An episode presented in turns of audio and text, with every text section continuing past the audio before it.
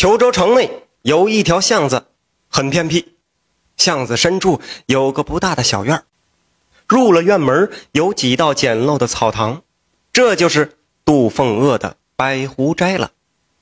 古往画人写飞禽走兽的不少啊，虎啸山谷、马跃平川、鹤啼荷塘、雉伏草丛等等，但专画狐的人不多。杜凤娥就是专门画狐狸的。为了画狐，这杜凤娥可是没少花心思，经常伏在山野丛林中、草垛屋后窥探狐的行踪。这个狐狸呀，是狡黠多疑、灵敏迅疾，常于夜间出没，故而他想观狐也并非易事。有回他去山中守了半天，也没看见一只狐狸。只好悻悻而返，但是他在途中碰到一个猎人，猎人肩上挎着一只狐，这只狐啊是猎人下那个家给捕捉到的，所以只伤未死，他就将狐买了下来。这是一只幼狐啊，红色的毛光，油光发亮，两只小眼睛怯生生地望着他，他爱怜地摸了摸狐的脑袋。回来，杜凤娥用盐水细心的为幼狐擦洗伤口，经他细心喂养。哎，没出几天，这个狐的伤口愈合了。这小家伙在笼子里是上蹿下蹦。于是，这个杜凤娥经常是逗狐玩耍，也画了不少草图。有一次啊，他做好一幅画后，又出来逗那狐玩。他问：“呃。”你是公狐啊，还是母狐啊？狐狸说：“我是母狐。”他又问：“传闻狐能化人，此话当真？”狐说：“信则有，不信则无。”哦，那你能不能变个美女？狐说：“能又怎么样？”嘿嘿，你要能变个美女啊，就嫁给我。狐道：“你将我放出笼来。”其实啊。他一直是在这自言自语呢，啊，狐狸并没有开口，但是他想象着狐狸就是这么跟他说的，啊，一个人在这想象的，他真的就将门笼打开，红狐没有变成美女，却滋溜的消失在夜色之中。哎，我说，哎，还变成美女呢，跑了，这怎么？他也没多想。第二天大晚上啊，他睡下之后。被门外一阵稀稀碎碎的声音吵醒了，他打开门一看，门外站着一大群狐。哎呦，其中一只跑到他跟前用爪子挠挠他的裤管用舌头舔舔他的脚踝。哎，他认出来了，正是他放走的那只红狐。是一大群狐跑到他的院中打闹嬉戏，追逐翻滚，至半夜才散。次日啊。又是如此，杜凤娥就明白了，这个狐狸啊是有灵性的。那只被他放走的红狐，为了报恩，领来一群狐让他画呢。从此啊，他画的狐啊就更加出神入化了。尽管杜凤娥的狐画的再好，他仍然受穷，因为这样的画无人愿意买呀。狐在民间是不吉利的象征，谁愿意买不吉利的东西挂在家里呢？杜凤娥可不管这些，他继续埋头作画。这一天呢，他正在街头卖画呢，走过来一个女子，被这么多栩栩如生的胡画给吸引了，出高价买了两幅。因为第一次有人买他的画，而且是个女子，他不禁的呀朝那女子就多看了两眼。只见那女子是明眸流波，风姿婉媚。只是不展笑颜，似花愁柳怨。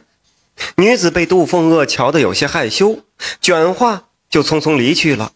哦，杜凤娥也有点不好意思了。第二日，那女子又来画摊买走了他两幅画。一连几日是都是如此。时间久了，杜凤娥就觉得有点蹊跷。女子再次来的时候，他就问：“小姐是何人家的闺秀？”为何买这么多的画呢？这女子是笑而不答。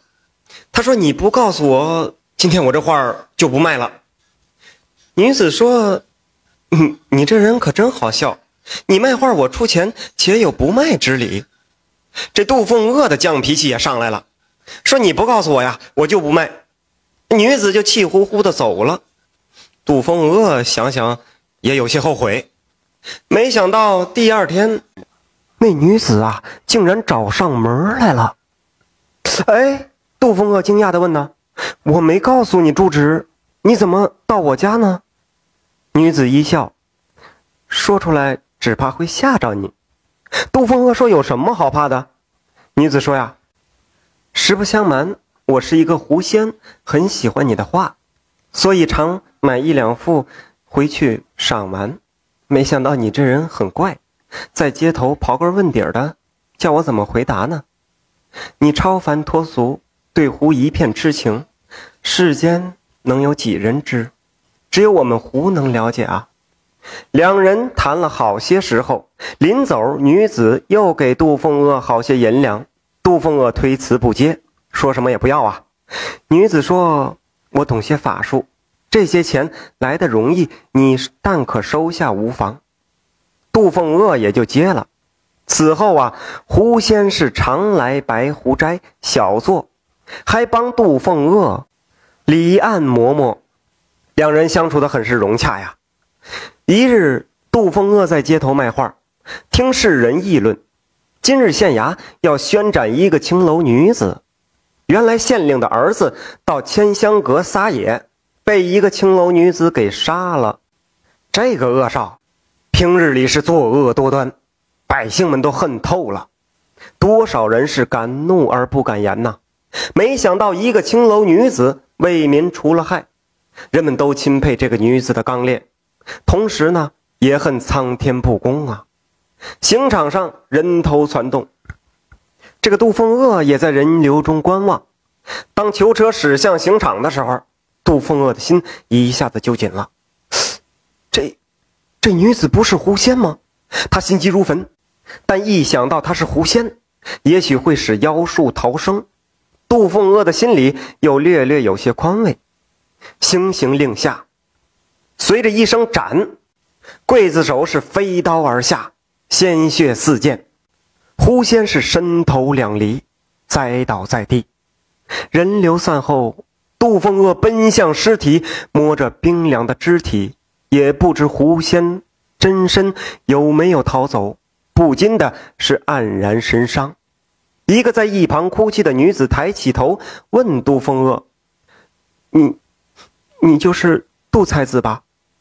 杜凤娥说道：“正是，我经常听飞燕姐姐提起你。”杜凤娥问道：“什么？她叫飞燕？你是她什么人？”她是否真是狐仙？女子悲咽道：“她哪是什么狐仙呢？她和我一样，都是穷人家的女子，被县令恶子相逼，才落得风尘。飞燕姐很喜欢你的画，羡慕你的才气，得知你日子清苦，就想帮帮你，又不便说出真相，才和你开玩笑，说她是狐仙的。”杜风恶听到这儿。哎呀，是痛杀我也！抱住飞烟的尸体，嚎啕大哭起来。本集播讲完毕，感谢您的收听。